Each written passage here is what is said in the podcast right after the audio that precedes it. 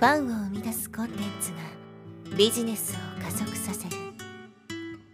アポロオフィシャルポッドキャスト。超ブログ思考。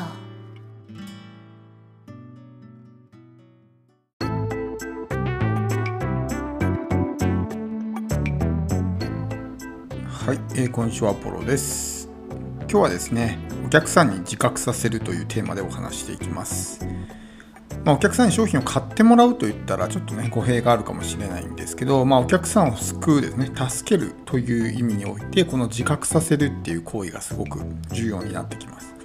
まあ、お客さんを救うためにですね自分たちの商品というものをま提供する必要があるわけですけどお客さんの多くの人たちはですねその自覚するっていう段階にまで至ってないんですよね。それが今自分にとって必要なんだってことに気づいていないわけです。なんとなく漠然と、ね、こうした方がいいんだろうなみたいなの分かってるんですよみんな。でもそれを実際に行動に移す人っていうのは本当にごく一部しかいない。本当にもう12%と言ってもいいんじゃないかなと思うぐらい少ない人たちなんですよ。だからそれがあなたにとって必要なんですよっていうのを僕たちは伝えていく必要があるわけですね。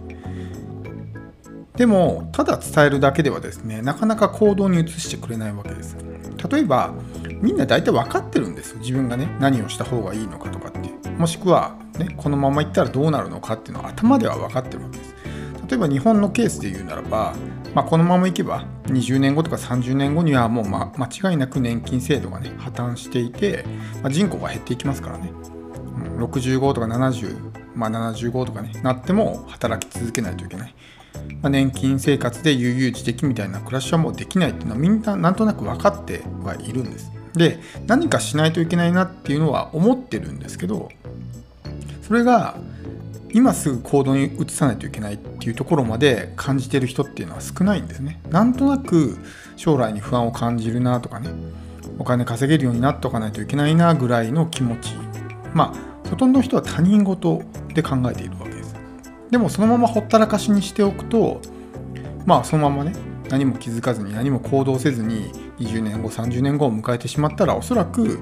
まあ大変な思いをしますよね。もう年取って老体に鞭打ちながら、まあ、アルバイト生活みたいなね、えー、状況が待っているということになってしまうわけです。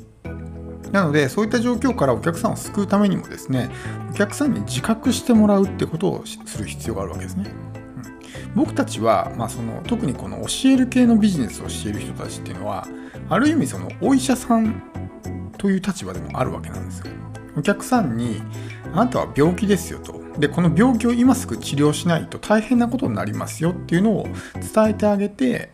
でそれで、まあ、治療してあげる治してあげるっていうことをしないといけないわけですただ人間っていうのはねやっぱりその予防っていうものに対してはあんまりこう危機意識を持ってないんですよ。だから予防したいなと思ってお金払う人って少ないんですね。例えば歯医者に行く時にねクリこう定期的にクリーニング歯医者でしておけば虫歯になりにくいですよって言われてわざわざ歯医者まで出向いてお金払ってねクリーニングしてもらう人っていうのはまあ少ないと思います。でも実際ねこうもう歯が痛くてしょうがないという状況になった場合予防ではなくて治療の状態ですね。この状態になったら人間って行動するんですよ。もうこのままほったらかしにしといたらやばいっていう。もう耐えられないみたいな状態になってようやく行動するっていうのが人間なのでやっといた方がいいんですよとかっていう予防のレベルではなかなか行動に移してくれないということです、まあ、分かりやすい例で言うとタバコとかありますね。タバコってみんなね体に悪いのは分かってると思うんですよ。吸ってる人も分かってると思います。タバコは体に悪いもの自分の体に害を与えてるんだって分かっていてもタバコをやめるっていう行動ができないんですね。それはどこかでそういうまだ治療のレベルに至ってないから、うん、やめといた方がいいよっていう予防のレベルではなかなかねそこまでじゃあタバコもすっぱりやめようっていう気にはならないと思うんですけど例えばそのタバコの影響によって本当にもう例えば生死の境をねさまようような出来事に遭遇した場合タバコのせいで本当にね一歩間違えたら命を落としてたかもしれないぐらいの深刻な状況に陥ったとしたら多分その人はもうすっぱりとねタバコをやめると思うんですよ。だってもうやめないとね次はもう本当に次こそね、えー、自分の命を落とすことになってしまうかもしれないわけなんで。だそれぐらいの状態になって人間ってようやくねあ自分の行動を変えていかないといけないんだっていうふうになるわけです。なんで、まあ、こういう状態に、ね、なってからじゃ遅いですしもうやっぱり治療っていうのもね早い段階に治療しておけばなんとか対処できたけども治療が遅いとねもうそれも治せなくなったりとかってあるわけじゃないですか。それはビジネスでも一緒だと思うんですね。僕たちはまコンサルとかもそうですけどそのお客さんの困っていること問題を解決してあげる。要するにその問題点を解消することによってお客さんのその病気と病気とかねそれをまあ治してあげるわけなんですけどやっぱりそれの対処が遅ければ遅いほどその治すための難しさとかかかる期間とかっていうのはね変わってくると思うんですよ。例えば僕の場合であればじゃあコンテンツビジネスコンテンツ販売で、ね、不労所得をね例えば毎月20万30万とか稼げるようになりましょうみたいなことをね売ってるじゃないですか。でそういうものを売っていてお客さんにね今すぐやった方がいいですよって言っていてもなかなか行動してくれないとしますよね。でお客さんもどこかでねそういうのがやっといた方がいいんだろうなと思いながらも先延ばし先延ばしにしてなかなか行動しないと。でそうなった時に例えばじゃあお客さんが3年後にですねよしじゃあやろうっていうふうに思ってじゃあコンテンツビジネスやりますってことで僕のところに来たとしますね。でそこからゼロからスタートしてじゃあどうなるかっていうとおそらく3年前の段階で始めておけば、まあ、ある程度ねいい状態で進んでいたかもしれないけどももう3年経った段階からスタートしたらおそらくもう市場もかなりね開拓されてもう飽和状態になってると思うんですよ。今の Kindle の、ね、電子書籍を見ても分かるようにほんのね短い期間に大量の人がバッと参入してきたら一気に稼げなくなるんですよね、うん、参入者が増えれば増えるほどパイの奪い合いが起こるのでやっぱりどうしても不利になってしまうんですね。やっぱり何事も早く始めた人っていうのが有利なんですよ。だけど行動が遅れるだけでそれがどんどんどんどんですね。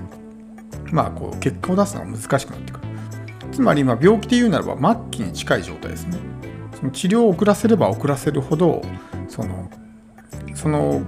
まあ、病気とかそういうものを治すのが難しくなるということです。だから参入とかねスタートが遅ければ遅いほどお客さんが成果を出すっていうのがより一層難しくなると。いうことです。で本当にお客さんのことを救いたいんだったらもう今すぐにでも行動してもらわないといけないわけですよ。ね、あなたそんなところでねのんきにね、えー、なんとかなるわぐらいの感じで、ね、先延ばししてる場合じゃないですよともう今すぐ行動しないと大変なことになりますよというのをお客さんに自覚してもらう必要があるんですよ。ここがポイントでお客さんにどんなに言っても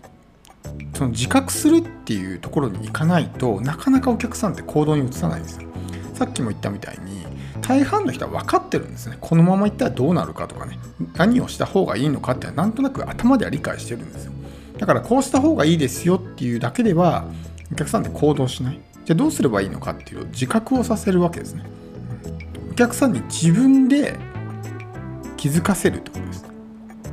そのためにはこっちからいろんな質問とかを投げていくんですね。マンツーマンのコンサルであれば直接質問して今どういう状況ですかとかねこのままいったらあなたどうなりますかとかっていうことをいろいろ聞いていけばそういうふうにねお客さんがまあ自覚してくれるようになるわけですよね。自分でこう発言するようになってあこのままじゃまずいなっていうふうに思ってくれるんですけどなかなかそういったメールとかねブログとか、まあ、そういうまあ、情報発信だけではそういう質問を投げかけるってなかなか難しいと思うんでいろんな手を尽くす必要があるわけですけど、まあ、例えば事例を見せるとかねいうのも、えー、一つありかなと思います。事例でちょそのダイレクトにこうした方がいいですよっていうんじゃなくてそういう事例を見せることによってあ自分もそうなってしまうかもしれないみたいなふうに思うわけですよね。まあ、最初の方にお話した、まあ、日本の未来みたいな感じで、えー、20年後30年後っていう話をしましたよね。でその時におそらく、まあ、年金制度が破綻してるから、まあ、老人になっても働き続けないといけないという話をしたんですけど、まあ、とあるエピソードで、え、67歳だったかな。男性の人が、まあ、バイト中にね、え、心筋梗塞で亡くなったっていう話があるんですね。何か倉庫に物を取りに行った時にそれっきり戻らずにスタッフがね様子を見に行ったら携帯電話を握りしめたまま亡くなっていたっていう話があるんですけどそういう話を聞くとあ自分もねそうなるかもやばいかもみたいなふうに思うわけですね、まあ、その方はまあ離婚経験があって老人になっても一人暮らしでみたいなそういうまあバックグラウンドがあったみたいですけどそれに近いような状況の人はねひょっとしたら自分もそうなってしまうかもしれない今すぐにその、ね、自分でキャッシュポイントを作って稼げるようになっておかないと老後もバイト生活でそういうまあ肉体労働をして体に無理をね与えてまあその心筋梗塞とかそういうもので亡くなってしまうかもしれないって思ったらやらないとってなると思うんですよね。だからお客さんを行動させるためにやっぱり自覚してもらう必要があるわけですけどその自覚させるための方法っていうのをいろいろ考える必要があるわけですね。まあ、直接聞くのが一番簡単な方法ですけどそれができない場合はさっき言ったみたいに、えー、ま事例をね見せるとかこういう話がありましたよっていうのでそのストーリーの中にまあ案にですねその伝えたいメッセージを含ませておくということですそうすればお客さんが徐々に徐々にあこれはまずいなと。自分もこのままいったら大変なことになるなっていうのを理解し始めます。そうすると今すぐ行動しないとっていうふうになるわけですね。なのでこの自覚をさせるっていうのは決して物を売りたいから自覚をさせるんじゃなくてお客さんを救いたいっていうまあ愛ですよね。この人を助けたいんだっていう思いで、まやるっていうことですね。ふうにするとお客さんも行動してくれるようになりますしそのまあお客さんのね、えー、まあ、治療の部分ですね。問題を解決するっていうところが、まあ、自分の商品であるっていうのが一番理想的なんですけど、まあ、そのためにもお客さんにえ、今のまま言ったらね大変なことになるんだよっていうのは、まあ、自覚してもらう必要があるということです。